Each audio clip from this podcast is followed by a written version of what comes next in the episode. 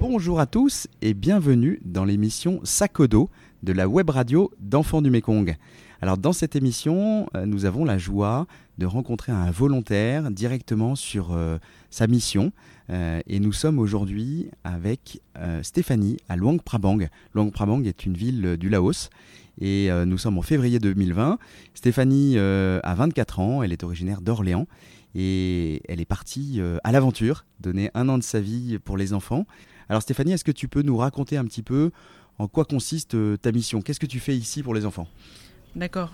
Euh, je suis euh, coordinatrice de programme, donc euh, ça veut dire que je gère différents programmes sur Luang Prabang. Et je suis aussi, je fais un travail sur l'animation, donc je donne des cours d'anglais aux enfants de l'école des sourds Et je m'occupe de le week-end en proposant des activités pédagogiques sur différents thèmes. Alors un programme, c'est un endroit, c'est un lieu où il y a des enfants qui sont soutenus, c'est ça? Oui, exactement. Il y a combien d'enfants sur un programme?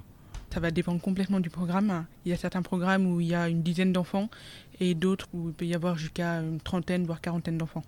Donc pendant la semaine, tu, tu vadrouilles? Tu, tu, sais quoi, en, moto, en bus, en, tu fais du stop? Euh, Comment ça marche? Alors, je suis assez euh, fixe sur Lyon Prabang parce que la plupart de mes programmes sont assez proches. Donc, euh, le programme le plus loin est à une heure et demie en moto. Donc, du coup, j'ai une moto pour me déplacer. Sinon, euh, je travaille euh, à l'école qui est juste à côté de là où j'habite, le foyer. Tu avais appris la moto déjà Non, j'ai testé en arrivant. C'est l'aventure. C'est l'aventure. Et, donc, donc, ces programmes de parrainage sont animés avec. Tu travailles avec des locaux, des responsables locaux, et qui sont, eux, ils sont payés, ils sont bénévoles Ils sont complètement bénévoles. Ils sont là pour euh, aider les jeunes qui sont sur place et qu'on a contacté pour savoir s'ils voulaient bien faire ce travail. Et ils ne reçoivent rien en retour et ils offrent beaucoup aux enfants qui sont sur place. Donc, ce sont des personnes qui ont un travail et qui, en plus, sont bénévoles pour, euh, pour les familles les plus pauvres de leur village. Et ils travaillent avec l'association, avec Enfants du Mékong, pour à la fois identifier des enfants et puis ensuite les, les suivre dans le temps. Exactement. Et alors, quand tu vas avec eux euh, dans les villages, en quoi ça consiste? Quand je vais dans des villages, euh, j'ai plusieurs missions en fait. C'est celle de rencontrer des filles qui sont déjà parrainées depuis un certain moment pour euh, voir comment ils vont, comment vont leur famille, comment ça va à l'école, leurs loisirs, leur, euh, l'évolution du fiel euh, dans sa scolarité. Et potentiellement, je rencontre de nouveaux enfants qui ont besoin d'un parrainage. Donc, je vais rencontrer l'enfant dans sa famille pour voir quel est son milieu de vie, les besoins, comment est l'enfant, sa motivation pour aller à l'école. Donc, à chaque fois, tu vas visiter les familles chez elles? Pas systématiquement parce que j'ai des programmes où, qui sont en foyer et sur une école ce sont des, euh, des programmes euh, qui sont euh, en internat en quelque sorte. Donc les enfants sont issus de familles qui sont très éloignées dans le nord du Laos. Donc je ne peux pas les voir dans leur famille. Donc je vais les voir dans l'école. Mais sinon, dans d'autres programmes, effectivement, je vais voir.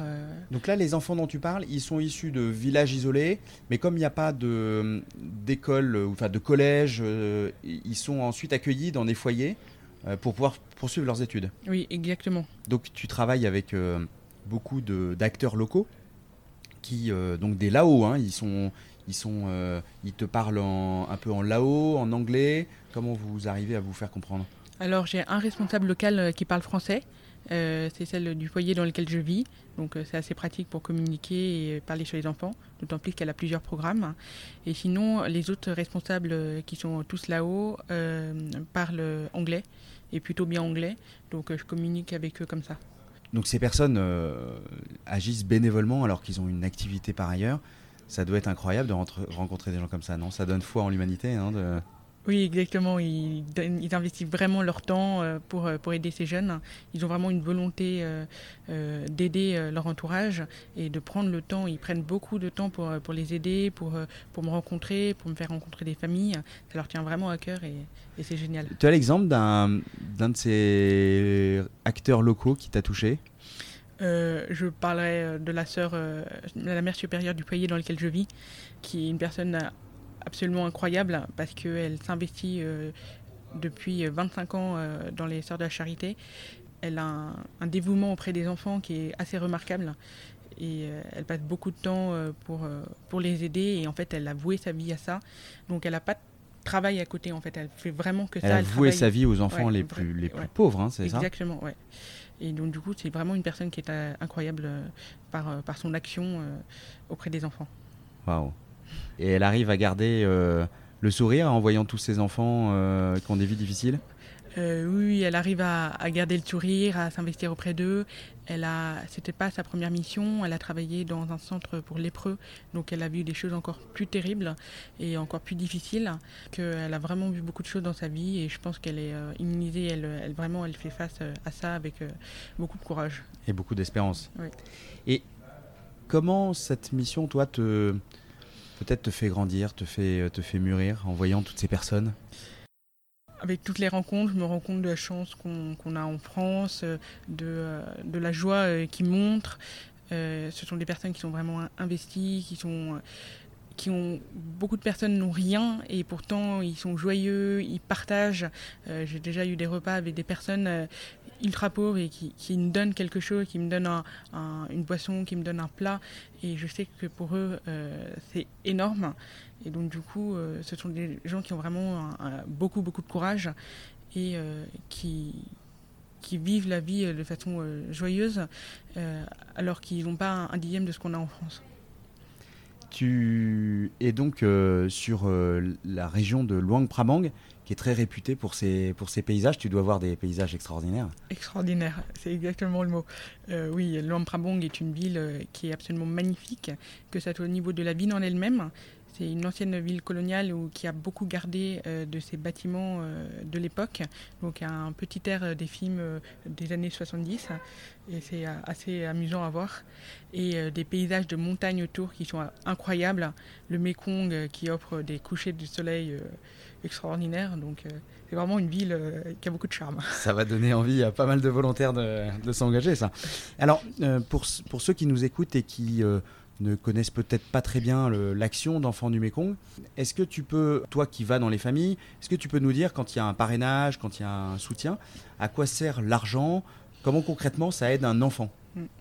L'argent est donné euh, en premier pour la scolarité de l'enfant. Donc euh, les, responsables locaux vont donner l'argent à la famille et euh, ils vont pouvoir acheter l'uniforme scolaire, des crayons, des bics, les frais de scolarité même s'ils sont rares, l'école est très souvent gratuite. Et donc vraiment, dans un premier lieu, aider l'enfant à aller à l'école concrètement.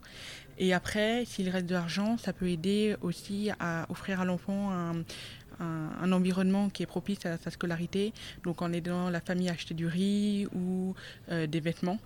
Et donc euh, tout est fait en sorte que euh, c'est pour aider l'enfant à aller le plus loin possible dans sa scolarité.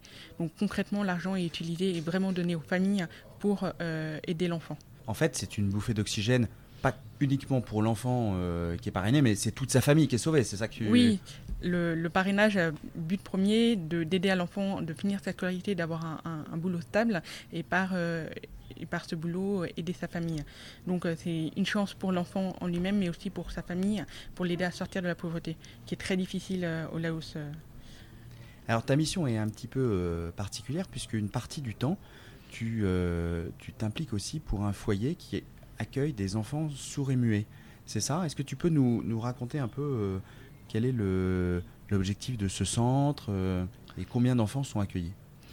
Donc, euh, l'école de sourds et muets de Lyon Prabang euh, accueille environ 80 enfants sourds et muets. Donc, pour la plupart, sont sourds et muets. Il y en a quelques-uns qui sont malentendants et parlent un petit peu. Et il y en a quelques-uns qui sont entendants, mais ils sont muets pour X raisons, pour différentes raisons. Et euh, ils sont tous accueillis dans cette école qui est un internat où euh, ils peuvent avoir une scolarité euh, tout à fait normale avec des professeurs qui parlent la langue des signes, vivent une vie quotidienne au centre en s'occupant des bêtes, en, aidant dans, le, potager. Et ces enfants sont issus de familles pauvres, tous du nord du Laos. Il y a une autre école de sourds-muets à Vientiane qui s'occupe du sud. Et donc, euh, par la bouche à oreille, les, les, familles envoient leurs enfants dans leur centre, où ils restent toute l'année. Ils rentrent chez eux de temps en temps pour les grandes vacances et pendant l'année pendant les petites vacances. Et du coup, ils ont une scolarité qui est normale parce que ces enfants, avant de venir au centre, n'allaient pas à l'école parce que l'école n'était pas adaptée pour eux, aider leurs parents dans leur champ étaient complètement isolés euh, du monde. Euh, leurs parents ne savaient probablement pas euh, parler la langue des signes, leur entourage non plus. Donc ils se sont enfermés dans une bulle. Et donc aller à cette école, ça leur a permis de s'ouvrir vraiment au monde extérieur et d'avoir des amis, d'avoir des professeurs, d'avoir une famille par tous ces gens qui les entourent et, de surtout d'avoir une éducation qui leur permettront possiblement d'avoir un, boulot stable et devenir indépendant, qui est très très difficile quand on est handicapé au Laos. On imagine l'isolement que ça peut être pour un enfant dans une rizière, au fin fond d'un pays très rural, lorsque même son entourage direct n'arrive pas à communiquer avec mm. lui. Donc là, ça les, ça les sauve complètement. Et il y, a une ambiance qui est, euh, qui, est, qui, est, joyeuse dans ce centre Très, très joyeuse. J'ai été euh, très surprise en arrivant parce que je m'attendais à avoir des enfants euh, qui sont dans leur bulle, parce que euh, pour des enfants euh, qui ont vécu sans communication, sans éducation pendant des années, certains enfants arrivent à 15 ans. J'ai une classe qui est en ses mains et il y a un, un, enfant qui a 15 ans. Donc l'équivalent de CM1 et il a 15 ans. Il a 15 ah ans. Donc les enfants arrivent quelquefois très très tard à l'école et donc, euh, ça veut dire que pendant euh, dix ans, ils n'ont pas eu d'éducation, très peu de moyens de communication. Euh, ils ont, tout ce qu'ils ont fait, c'est travailler dans les champs ou dans des rizières ou s'occuper de la cuisine. Et je m'attendais vraiment à voir des enfants dans leur bulle. Et je suis arrivée et c'est une explosion de joie là-bas. tous les enfants sont ultra souriants. ce sont des enfants complètement normaux par leur comportement. beaucoup ont de retard au niveau scolaire, mais en tant qu'enfants, euh, j'ai été très très agréablement surprise euh, parce que euh, bah, ils, sont joyeux, ils sont souriants, ils sont serviables, ils sont, ce sont des enfants comme on pourrait en trouver partout en fait. Quel type de métier, de débouché Il y a un foyer qui est juste à côté de l'école qui propose la formation professionnelle aux jeunes sourds et muets. Donc pour les filles. Donc ça les on les accompagne jusqu'à l'emploi en fait. C'est ça. Euh, pour la plupart, ça veut dire qu'il y a beaucoup d'enfants qui vont peut-être retourner dans leur famille, euh, travailler, euh, aider leurs parents, mais au moins ils auront une éducation, donc ils seront plus isolés. Et, mais par contre, à certains enfants, ceux qui veulent, ils peuvent avoir une formation en tissage, en couture, en, cuisine. ils apprennent à être serveuse dans un café. Et tout ça, dans le centre, ils apprennent à faire ça c'est les jeunes filles qui peuvent faire ça. Et les garçons peuvent suivre un apprentissage en mécanique ou en minuterie. Donc euh, ce sont des métiers qui sont manuels et qui sont euh, plutôt accessibles pour eux. Alors pour conclure, est-ce que tu as un message à faire passer à nos auditeurs, quelque chose qui te tient à cœur? Euh, Voilà, tu es complètement libre.